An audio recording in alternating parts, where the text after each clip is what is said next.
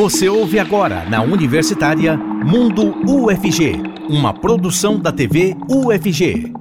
O estado de Goiás, em parceria com o UFG, vai oferecer testes genéticos para detectar câncer de mama herdado e também câncer no ovário. Tudo pelo SUS. Vem conhecer mais essa inovação no Mundo UFG de hoje, está apenas começando.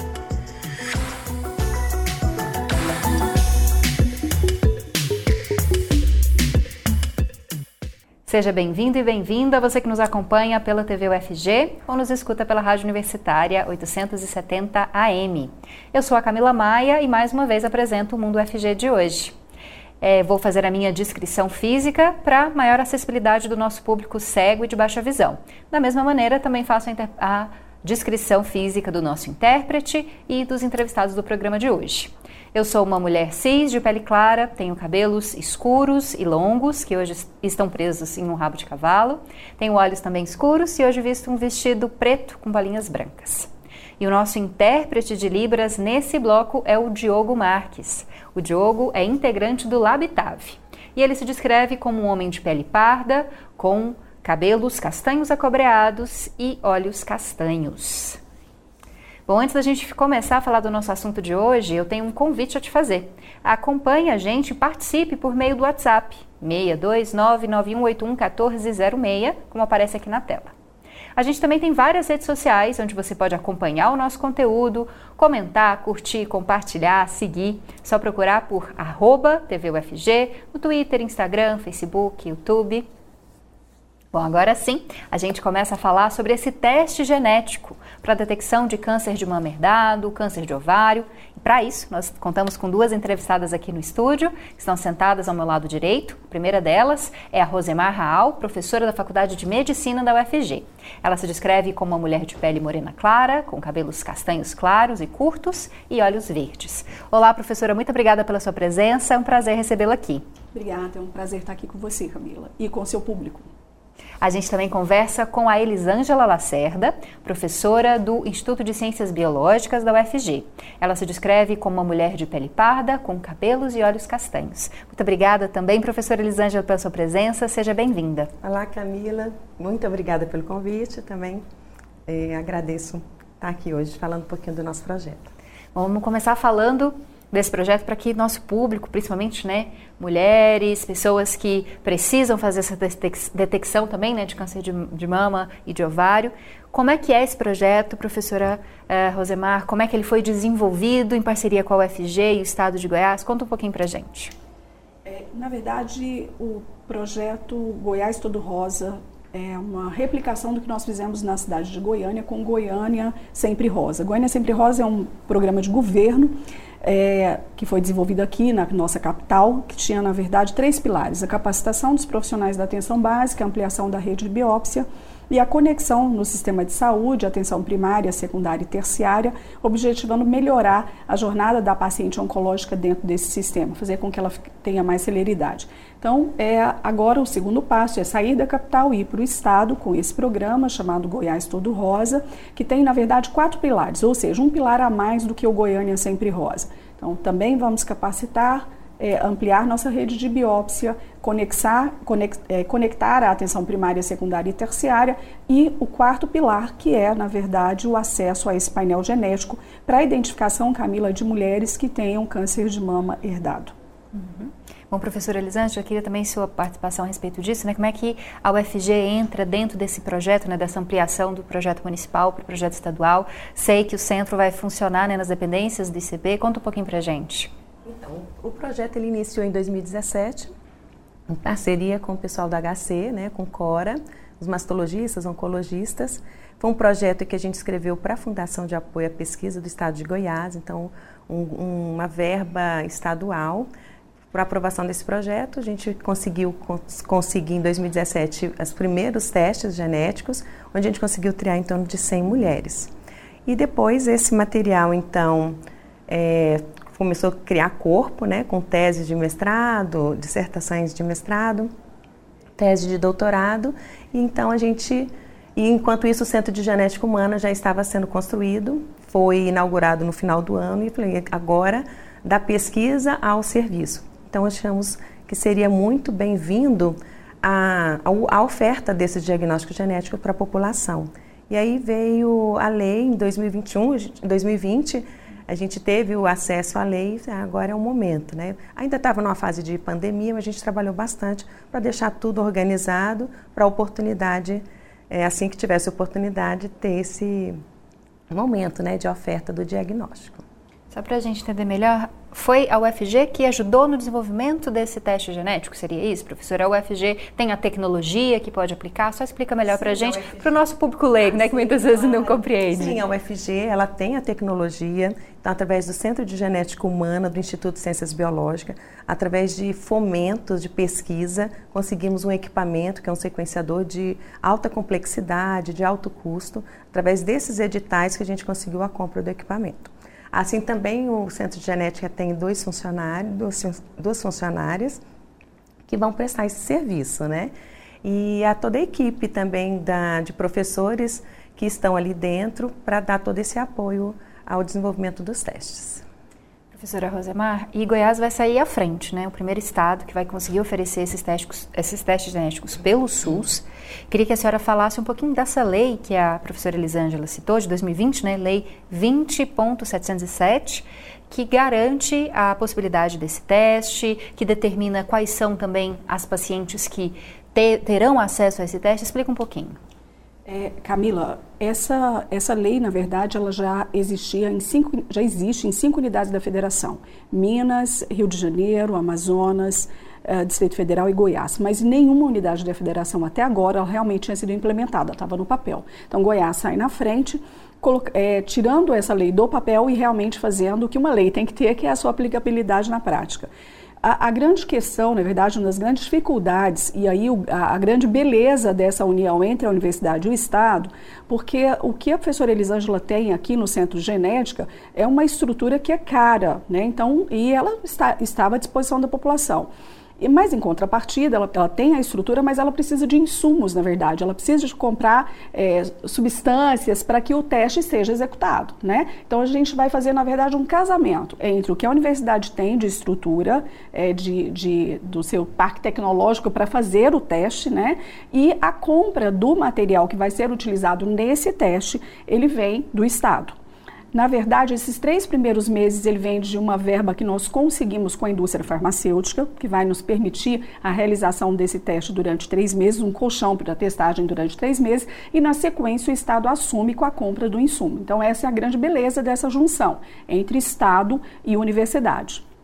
E professora, esse teste vai começar a ser oferecido quando, a partir de quando as mulheres vão poder acessar? E daqui a pouco também a gente fala mais sobre os quesitos, né, para habilitação para fazer essa detecção a, a, ideia é que a gente comece ainda esse ano, a gente estava conversando agora professora Elisângela, antes de nós começarmos, uh, essa verba que nós falamos da indústria, ela já está disponível, então nós compramos esse material, esses, esses insumos que serão utilizados, e esse ano a gente já começa essa testagem disponível para a população, seguindo alguns critérios, como você falou, que são os critérios da lei.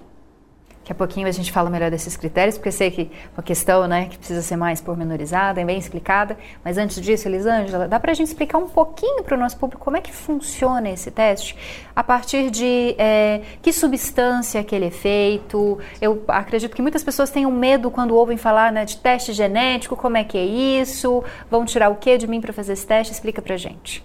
Então, câncer de mama e ovário hereditário é, é, são alterações que surgiram nas células germinativas do pai ou da mãe.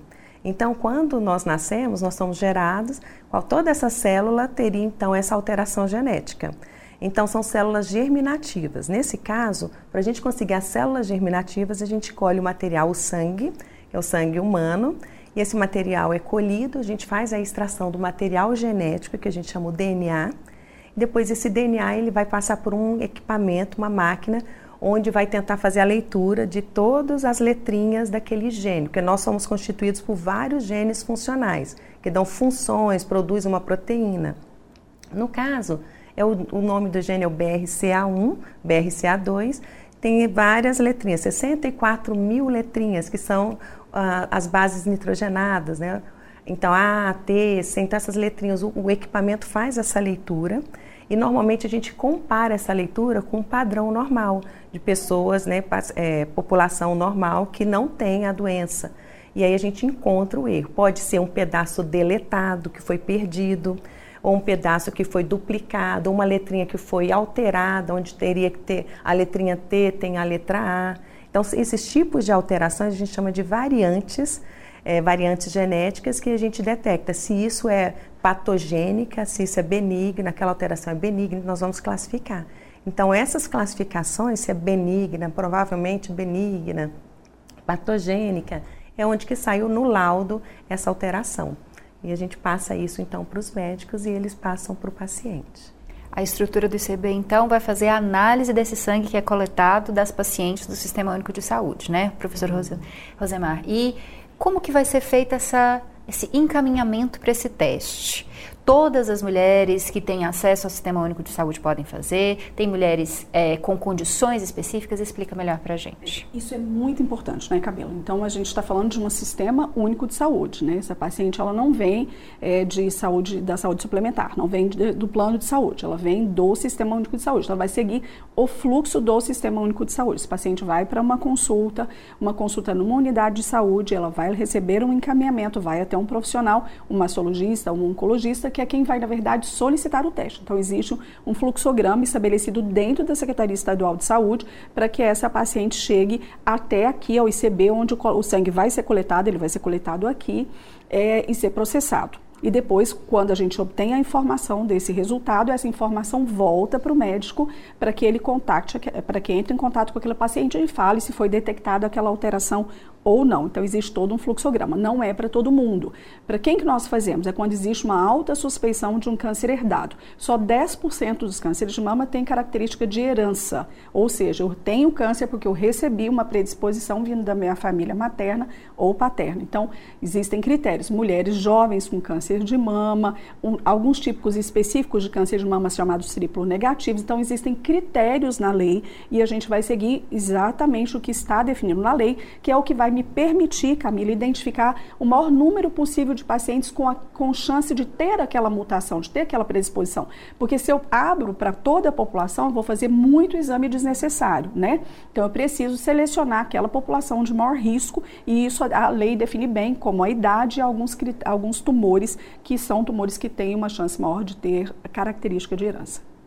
Então, pode ser aplicado para mulheres que ainda não desenvolveram nenhum tipo de tumor, quanto para mulheres que já apresentaram algum tipo de alteração para saber se, é, se há uma origem genética, é isso? Isso. É, tem dois cenários para facilitar a, a, nossa comunicação. Aquela mulher que tem câncer de mama, né, ela já está com câncer de mama e é uma paciente jovem, por exemplo, que eu suspeito que ela tenha um câncer de herança, eu faço aquele exame naquela mulher. Uma vez eu detectando que é essa mulher que está com câncer, que eu colhi o material e identifiquei que ela tem uma predisposição genética, ela tem essa alteração genética que a professora Elisângela falou, aí o que, que eu posso fazer? Eu posso convocar as filhas, né? Porque aí na filha eu vou fazer o teste, essa, a filha que não tem a doença ainda, mas eu posso detectar se essa filha tem uma predisposição. E aí nessa filha eu posso estabelecer algumas estratégias para reduzir o risco e reduzir de forma substancial, 90%, o risco do desenvolvimento de câncer na filha. A gente vai falar mais sobre esse assunto, porque acredito que principalmente né, as, as mulheres e pessoas com mamas, vou colocar aí num, num um, espectro mais amplo, né? É, para que essas pessoas compreendam melhor e possam, né, se possível, ter acesso a esse teste. Mas, inicialmente, agradeço a professora Elisângela nesse primeiro bloco. Ela volta com a gente no terceiro. A professora Rosemar continua aqui com a gente no próximo bloco para explicar ainda mais como fazer esse teste, quais as indicações, no que, que ele pode auxiliar também no tratamento de mulheres com câncer de mama, isso tudo daqui a pouquinho. Antes de chamar o intervalo, eu vou te contar que a Faculdade de Enfermagem da UFG é, inaugurou o Centro de Diagnóstico e Tratamento de Medicina Chinesa, numa parceria internacional. Você confere mais detalhes na reportagem.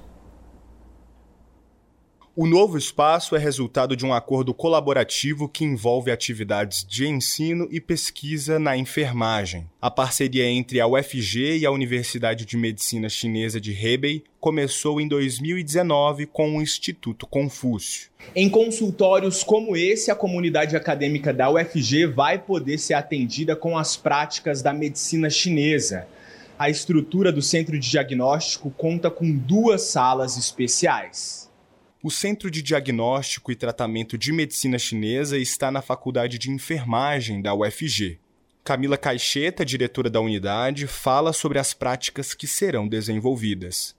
E ele atende pessoas com as técnicas de acupuntura, auriculoterapia, florais, uh, tuiná, tai chi, moxa, entre outras tantas técnicas.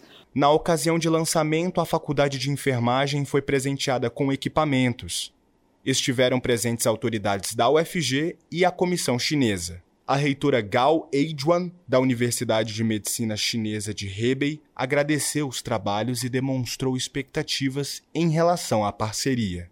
E nós estamos, o ano que vem, é abrindo o primeiro curso de especialização em acupuntura, que contará também com professores chineses. Isso dá para nós um know-how, um peso um pouco a mais. Né? Os nossos alunos de especialização sairão com a prática advinda da China.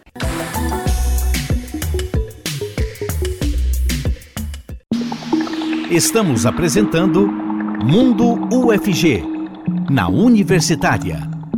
Estamos de volta com o Mundo UFG de hoje. Nesse bloco, o intérprete de Libras é Weber Flávio, integrante do Labitave. O Weber se identifica como um homem de pele clara, com poucos cabelos castanhos, olhos também castanhos, barba e óculos. E a gente continua falando sobre o teste genético para a detecção do câncer de mama e do câncer de ovário herdados. Nós estamos conversando com a Rosemar Hall, professora da Faculdade de Medicina da UFG, e recebemos a partir desse bloco o Vitor Lisita, que é egresso da Faculdade de Medicina e se descreve como um homem branco, alto, com cabelos curtos e barba. Olá, Vitor, muito obrigada pela sua presença. Obrigado. Seja bem-vindo no nosso programa. Obrigado.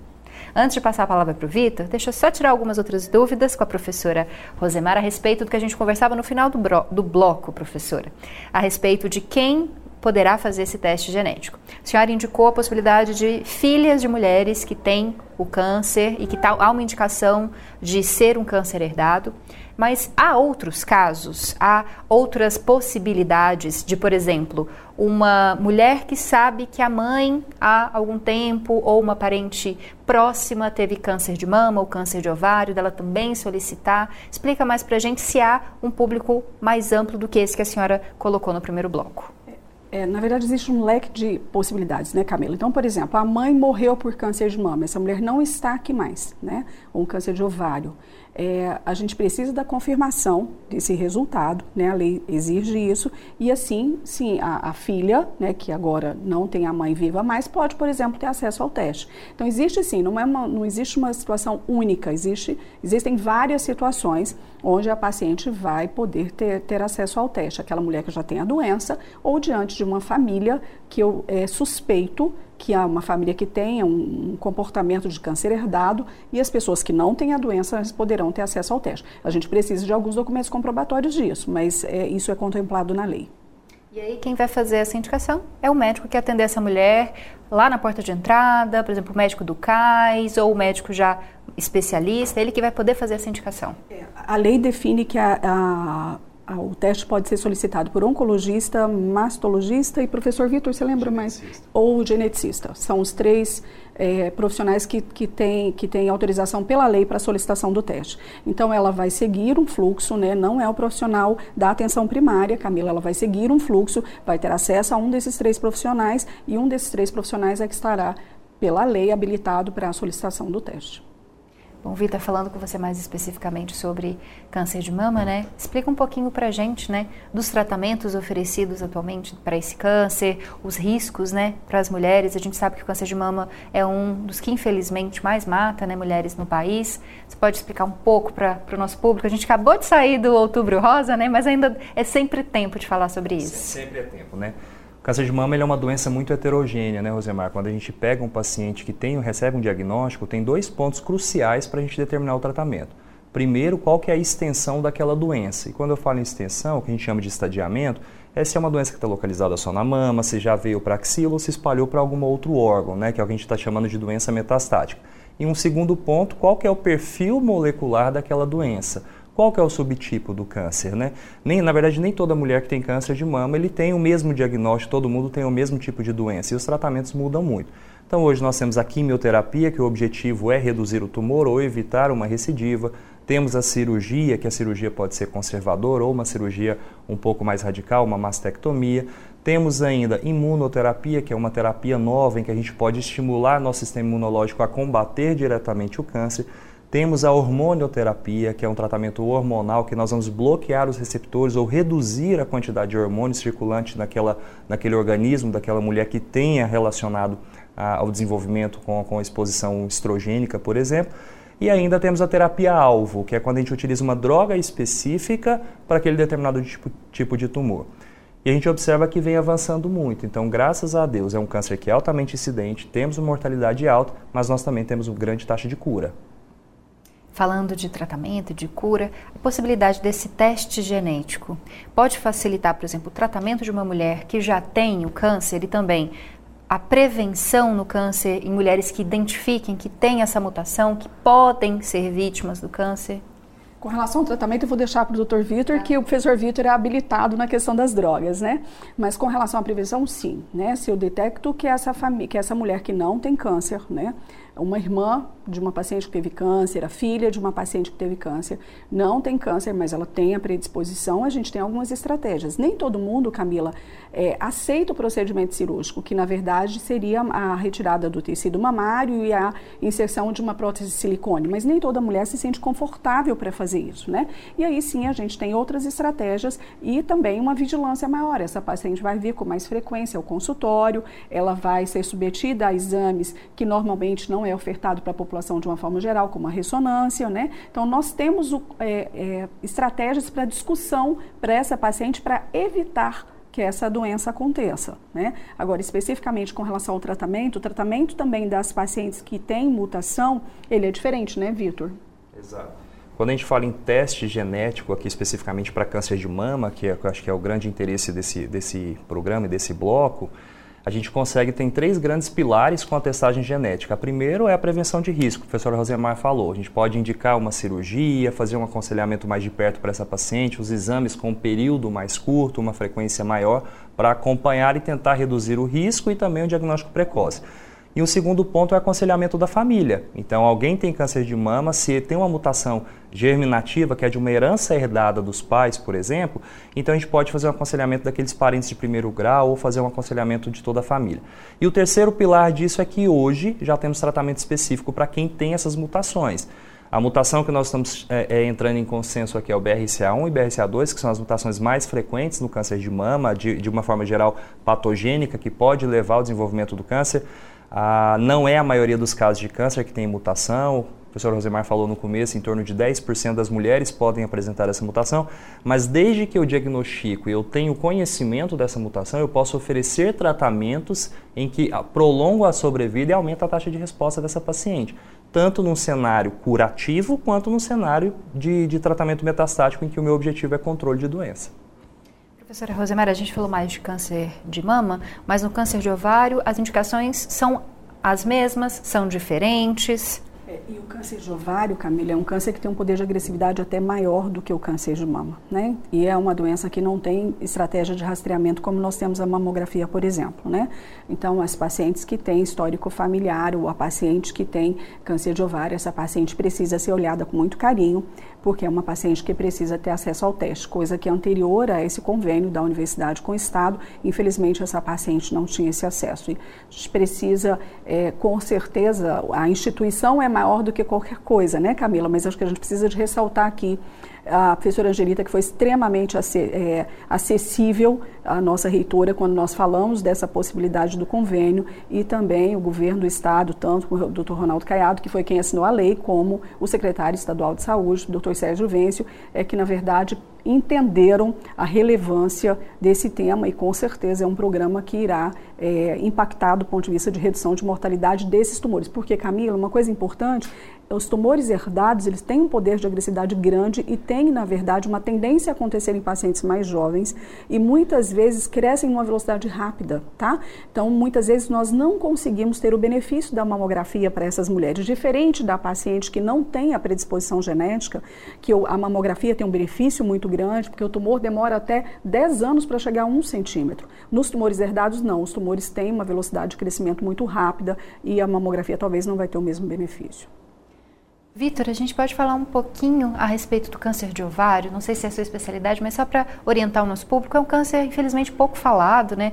Eu que sou mulher, ouço muitas campanhas falando de câncer de mama, câncer de colo de útero, mas tenho ouvido pouco, ou pelo menos ouvi pouco falar do câncer de ovário. O câncer de ovário tem uma incidência mais baixa que o câncer de mama e tem um fator muito determinante, talvez até pela disseminação de conhecimento, que não é uma doença que nós temos rastreamento rastreamento, por exemplo, da mamografia para o câncer de mama, do preventivo, que é o para o colo de útero. Então a gente tem algumas doenças hoje que a gente que alguns tipos de câncer que são rastreáveis e o câncer de ovário não. E infelizmente, justamente por conta desse não ter esse rastreamento, as medidas precoces também não, não reduzem mortalidade. Então, normalmente, o diagnóstico acaba sendo um pouco mais tardio. Então, é uma doença que tem uma evolução um pouco menos satisfatória que um câncer de mama, por exemplo, e muitas vezes também está relacionado com as mutações, principalmente essa mutação BRCA1 e BRCA2, em que a gente tem uma porcentagem muito maior. Então, hoje, câncer de ovário, a princípio, as recomendações é que obrigatoriamente qualquer paciente deveria testar, independente da idade. Para o câncer de mama, nós temos alguns critérios específicos, são os pacientes mais jovens, alguns tipos mais agressivos em que nós vamos fazer essa testagem, mas para câncer de ovário não. Então, devido à incidência ser um pouco menor, a gente ainda tem uma alta mortalidade, uma alta taxa de recidiva e, e por isso só já indica a gente fazer essa testagem nesse grupo de paciente. Bom, professora Rosemar, a gente tem falado do teste, da possibilidade de tratamento, mas um teste positivo que você tem essa mutação que pode gerar um câncer, não quer dizer que a mulher já tenha ou que terá um câncer, né? Como lidar com uh, informar a paciente, o paciente a respeito dessa, uh, desse teste, né, do resultado desse teste? É um grande desafio, né, Camila? É um grande desafio. Não, não quer dizer que a pessoa tenha a doença. O fato dela ter uma mutação, né, uma predisposição genética, não quer dizer que ela tenha, mas ela, dependendo da mutação, a chance é extremamente alta e pode chegar até 80%. Tá? Então, por isso que a história famosa da Angelina Jolie. Né? Angelina Jolie ela tinha uma mutação, uma mutação de BRCA, ela tinha uma chance de desenvolvimento de câncer de mama de aproximando a 80% e fez a cirurgia de remoção do tecido mamário, inserção de prótese e depois de ovário. Né? Então, as cirurgias muitas vezes são não só essa da mama, já preciso também é, retirar os ovários dessa paciente numa determinada idade específica. E aí é um grande problema, né? Porque nós temos que realmente sentar com essa mulher, ver se ela já tem ou não tem filho, se ela tem intenção ou não de, de, de procriar, né? Se ela tem intenção de amamentar. Então, não é simplesmente fazer o teste. É fazer o teste, eu preciso de ter uma estrutura para que essa paciente seja orientada a partir de então qual a decisão que vai ser tomada. E, obviamente, ela, quem vai tomar essa decisão é a paciente, né? De qual o passo seguinte. Nossa função como profissionais da área de saúde é orientar. Orientar com relação ao risco, não amedrontar, né? Uma orientação clara, usando uma linguagem que é uma linguagem acessível para essa mulher, é, mas a decisão do passo seguinte, com certeza, da mulher. Para finalizar com a senhora, professora, só uma questão que vai até um pouco a mais do SUS. A senhora indicaria quem tem possibilidade de fazer esse teste genético, que tem algum tipo de receio ou tem condições financeiras para isso, que faça? Ou não é uma indicação para todas as mulheres?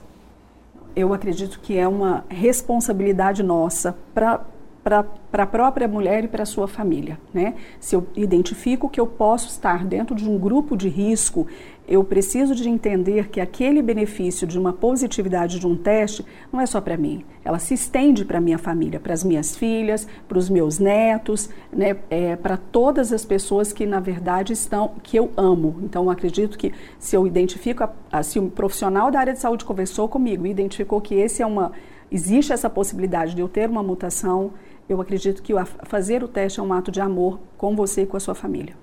Muito obrigada, professora Rosemar, professora Rosemar Raal, da Faculdade de Medicina da UFG e responsável por esse para a implantação né, desse projeto aqui em Goiás. Muito obrigada pela sua presença.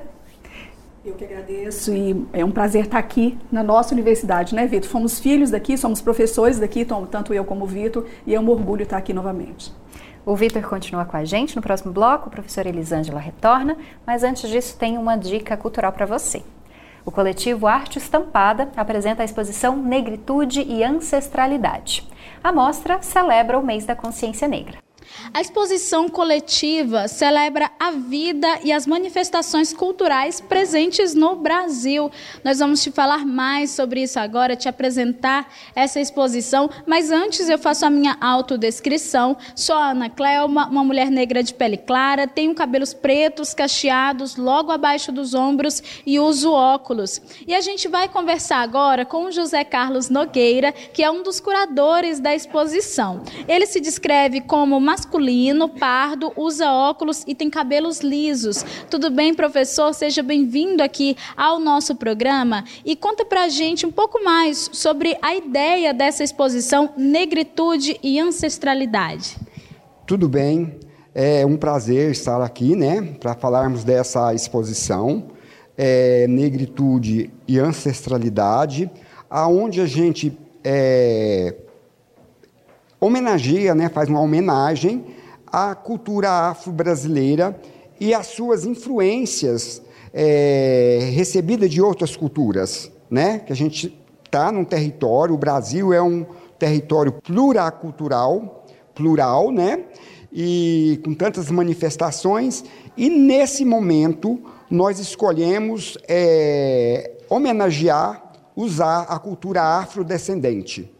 Certo. E essa exposição ela vem justamente no mês de novembro, em que é celebrado também o mês da consciência negra. Qual que é a importância da gente falar sobre negritude, ancestralidade durante esse mês, celebrar essa cultura? O tema é, que nós procuramos, porque a ancestralidade, é, para nós, né, que trabalhamos com esse tema, é, é, uma coisa muito importante. Não só a ancestralidade cultural é, africana, mas as outras ancestralidades, né? Porque grande parte dos brasileiros tem muitas ancestralidades. E a gente quer honrar, nesse momento, essas ancestralidades. Mas, nesse momento, é a cultura afro que nós honramos, homenageamos, pela a sua grande contribuição nos fatores culturais, é, religiosos, sociais e principalmente com a força de trabalho. Porque esses homens e mulheres foram tirados dos seus povos, das suas casas, né? E trazidos à força é, em navios negreiros e foram explorados a gente não quer, nesse momento, falar só da exploração é, da negritude, mas sim dessa exploração que houve também no processo é, de colonização, né? mas que todas essas contribuições hoje refletem no nosso ser cultural, no nosso ser brasileiro. Certo, muito obrigada. E tudo isso está aqui presente né, na exposição. E nós vamos conversar também agora, muito obrigada, professor, com uma das participantes aqui que fizeram parte, uma das artistas, né? Que é a Gradisca Werneck. Ela é professora na Faculdade de Ciências e Tecnologia da UFG, o campus Aparecida de Goiânia. Se descreve como uma pessoa branca, tem olhos e cabelos claros, cabelos ondulados, também na altura dos ombros. Tudo bem? Seja bem-vinda aqui também ao nosso programa. E conta para a gente como que foi o seu processo de participar aqui dessa exposição com a sua obra de arte. Antes de mais nada, é um grande privilégio poder participar de uma exposição como essa, mas mais do que da exposição, desse coletivo que foi quem montou, quem produziu, quem originou essa exposição. Normalmente, o, o, fazer artístico, ele é muito solitário. A gente tem os momentos que cada um faz as suas criações, as suas, suas buscas. E o legal da gente trabalhar num coletivo é que a gente colabora. A gente, cada um tem a sua bagagem, cada um tem sua técnica, suas experiências, seu olhar. E essa tudo que vocês estão vendo aqui nessa exposição é um pouco resultado disso, né? Dessa, dessa colaboração, desse, desses múltiplos olhares. E é uma riqueza muito grande, um privilégio, como eu já falei, muito grande poder participar aqui. Certinho, muito obrigada, Gradisca. E olha só, você que está acompanhando a gente, quer vir também acompanhar aqui essa exposição, visitar, fica aqui na Faculdade de Farmácia, no campus Colemar Natal e Silva, bem em frente à Praça Universitária. Fica também logo atrás do Museu Antropológico, não tem como errar. Então vem para cá, a exposição ela fica sempre até às 5 da tarde e vai até o dia 30 de novembro. Então você tem todo mês para vir e prestigiar a exposição Negritude e Ancestralidade.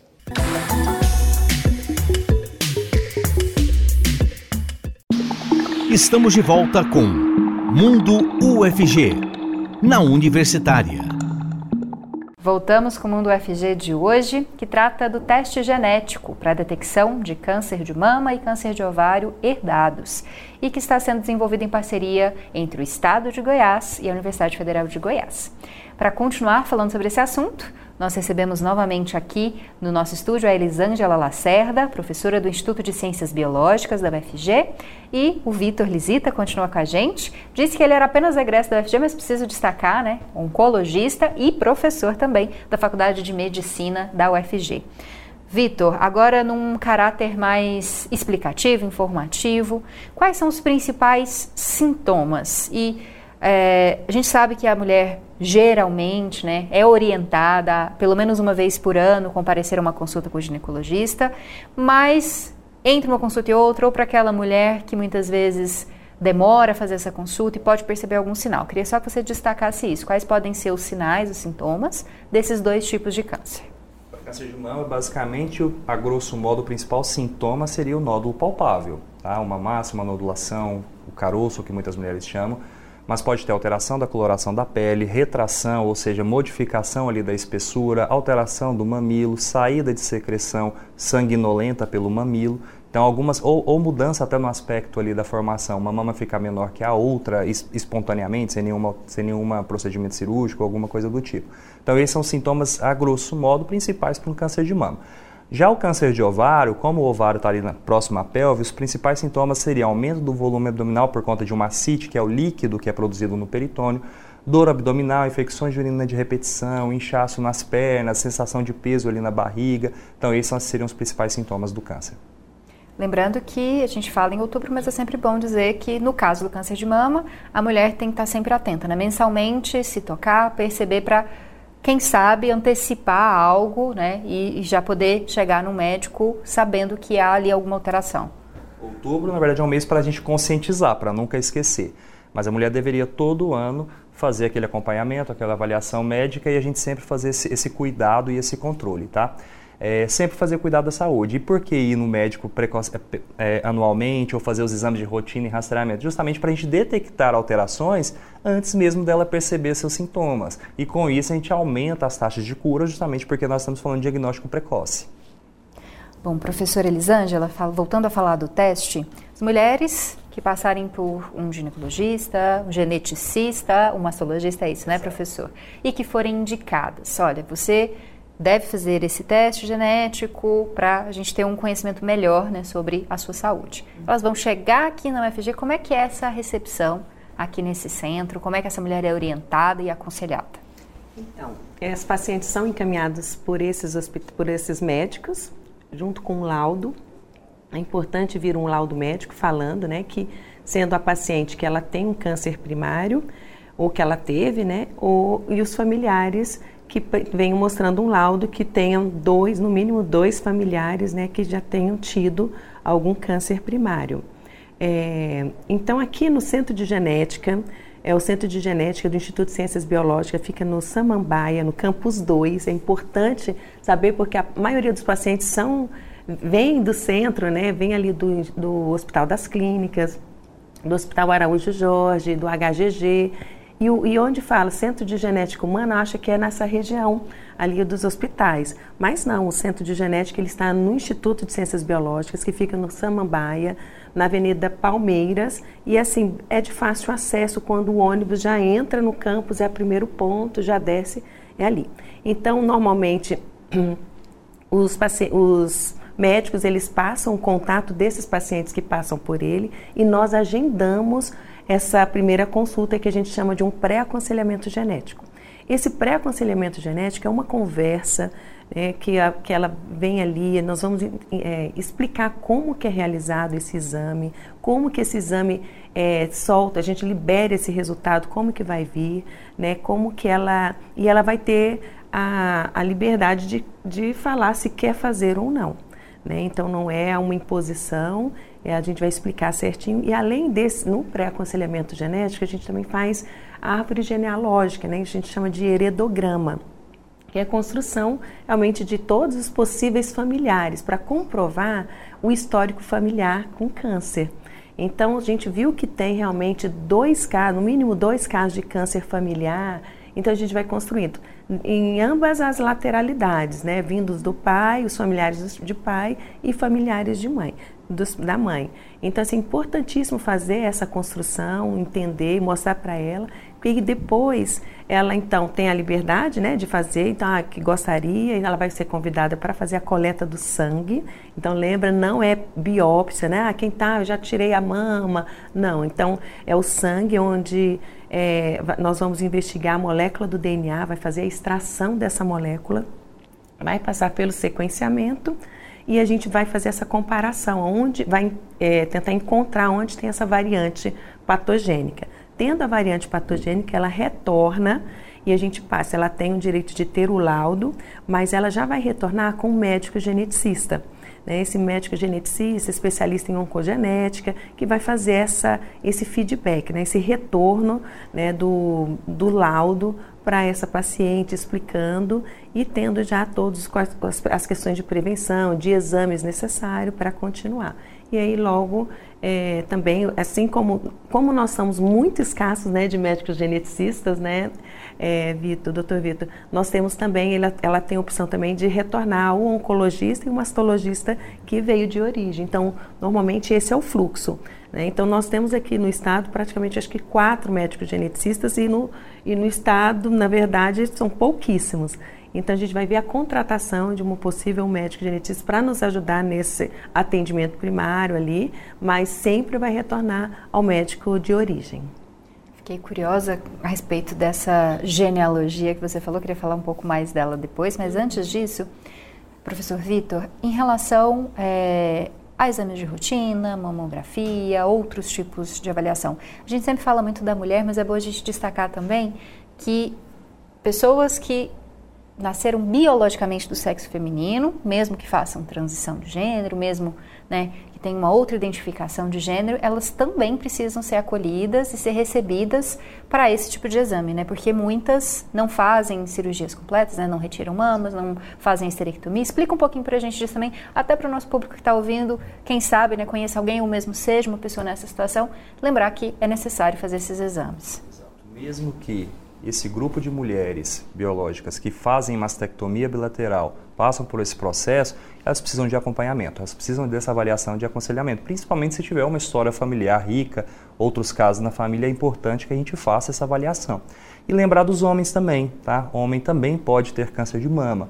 Hoje a gente tem uma, uma, uma, relação de um caso de câncer de mama em homem para cada 100 mulheres com, diagnosticadas com câncer. E quando o homem é diagnosticado com câncer de mama, ele já por si só é de um grupo, um grupo de risco grande. Então a gente precisa que esse homem faça a testagem. Voltando ao que a professora Elisângela tinha comentado sobre esse aconselhamento é, pré-teste. Isso é importante a gente é, frisar um pouquinho, porque a gente tem critérios específicos, né? A gente falou da lei lá no primeiro bloco, então a, a grosso modo seriam mulheres abaixo de, 40, abaixo de 50 anos, se for triplo negativo, ou abaixo de 40 anos para qualquer tipo de câncer. Vou lá, vou explicar. Então, para a lei, para a gente fazer a testagem, esse é um teste do SUS, que é um programa que Goiás está sendo um pioneiro aqui com a professora Rosemar e a professora Rosângela. Nós precisamos que essa mulher tenha um diagnóstico de câncer, então precisa de um laudo histopatológico confirmando e que seja mulheres abaixo de 40 anos, qualquer tipo de câncer, ou abaixo de 50 anos com diagnóstico de câncer, num subtipo específico que nós chamamos de triplo negativo. Isso é um termo muito comum que a gente utiliza no consultório, as mulheres que já estão em tratamento ou com diagnóstico já conhecem muito bem, é aquelas que não expressam receptores de hormônio nem HER2 ah, no seu tipo de tumor, que é um tumor um pouco mais agressivo e por isso nós precisamos testar fazendo a testagem, é, é, tendo essa indicação, já é a primeira triagem para a gente indicar, essa mulher precisa passar por um aconselhamento, porque não necessariamente ela vai fazer o teste e talvez ela não queira fazer. Lembrar que é, é, é, a gente precisa saber também o que fazer com esse teste. Quando nós recebemos o teste positivo ou negativo, qual a informação que nós vamos passar para essa paciente? Então é importante esse aconselhamento. Homens também podem ser direcionados para fazer esse teste nesse momento ou não? Podem direcionar. Na verdade, como o homem é raro ter câncer de mama, ele já é um fator de risco para a gente investigar câncer de mama. Então nós temos que também sempre selecionar. Embora a lei seja muito específico para mulheres, a gente também, quando tem um homem, a gente vai ter que entrar em contato com a professora Elisângela ou com a equipe que está fazendo essa, essa testagem para que a gente possa direcionar. É imprescindível que o homem com câncer de mama faça o teste. Antes de passar a última pergunta para a professora Elisângela, eu vou só ler um comentário que a gente recebeu aqui pelo YouTube. A Geotecnologias em, na Rede, acho que é isso, Geotecnologias na Rede, faz um elogio a vocês, a professora Rosemar, diz que a UFG e os pesquisadores e pesquisadoras dela sempre contribuindo com toda a sociedade. Parabéns. Eu repasso parabéns a vocês, parabéns também da nossa equipe que ficou encantada com com essa notícia, né, com essa inovação. E para a gente terminar, professora Elisângela, é, como que vocês conseguem detectar esses cânceres que podem ter havido em familiares? De que forma que isso também é importante para que a gente, às vezes, mude certos hábitos, tome certas decisões? Bom, a detecção tem que ser, o rastreamento tem que ser molecular, pelo teste genético. Então, nesse caso, a lei já nos ajuda, né? Então, a partir do paciente, Nesse retorno que dá o teste é realizado, que é positivo, a gente volta a conversar com essa paciente e, e, ela tem que fazer o convite aos seus familiares. Nós não ligamos para os familiares, nenhuma hipótese alguma. Então a gente é, explica da importância né, do risco dessa prevalência, de ter a, a chance de ter essa mutação, os familiares também terem. Então a gente pede para elas entrarem em contato. A gente tem alguns exemplos de familiares, né, de uma mulher que convocou praticamente a família de outro, é, do interior de Goiás. E assim, praticamente todos vieram e a gente teve assim 50% desses familiares tinham alteração genética. Então, assim, a predisposição genética de desenvolver o câncer. Inclusive, assim, a gente ficou muito assustado, né, com incidência muito alta nos familiares, mas é isso mesmo, a chance é isso, né? É 50% de herdar, que pode vir do pai ou vir da mãe. E é isso, então assim, vai depender muito. Para os testes dos familiares, é, a, a paciente tem que passar isso, né, fazer o convite para esse rastreamento. É assim que a gente sabe. Mas Durante essa investigação, por exemplo, na, na árvore genealógica, né, no, na construção do heredograma, a gente pode perceber que não tem, às vezes, um familiar que tenha, mas ela tem alteração genética. Então, pode ser que ela, a gente fala que é uma mutação de novo, né, que no desenvolvimento, na formação daquela pessoa, houve é, possivelmente os pais na formação do gameta masculino ou do gameta feminino expôs a um ambiente, um fator ambiental. Né? E a questão da, dessa predisposição genética, a partir do momento que você já tem a, é, a alteração e a predisposição genética, é mudança de hábitos, né, doutor Vitor? Então, assim, você obesidade. Vou ter que interromper, acho que a gente vai deixar esse assunto para um outro momento. Tá acho que a gente vai voltar a falar disso, porque essa iniciativa realmente é muito importante. Nosso tempo está acabando, vou ter que finalizar. Muito obrigada, professora Elisângela. Muito bom conhecer a senhora e o trabalho. Amém. Obrigada, viu? Eu que agradeço pela participação nesse programa tão importante, né, da gente mostrar aí o que a gente está fazendo e da pesquisa até o nosso serviço à sociedade. Muito grata. Muito obrigada também, professor Vitor, pela sua presença. Obrigado, Camila. Obrigado a todos e é um prazer poder mostrar que a universidade está chegando à população também, de alguma forma. Bom, e agora a gente encerra o programa com sugestões de eventos, ações e editais da UFG.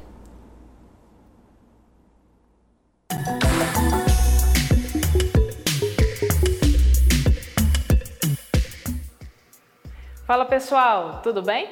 Meu nome é Maria Fernanda Ribeiro, sou uma mulher jovem, de pele clara, com cabelos e olhos castanhos.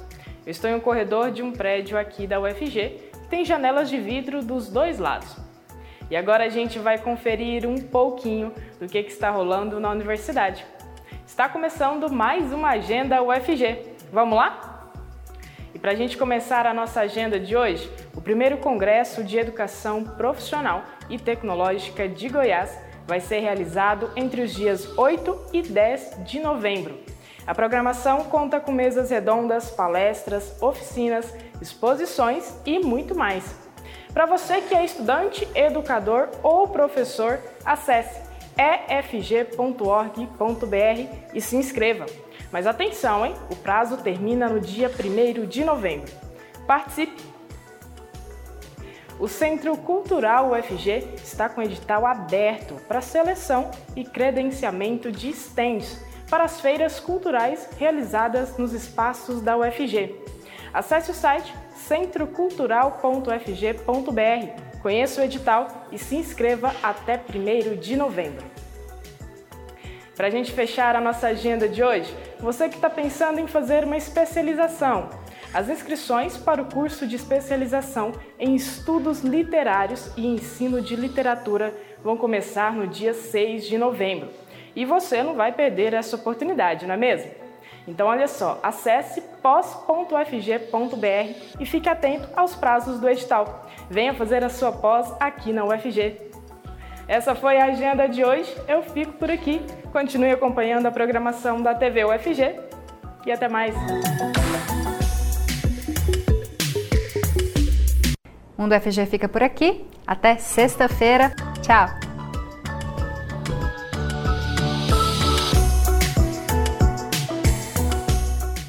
Você ouviu na Universitária Mundo UFG, uma produção da TV UFG.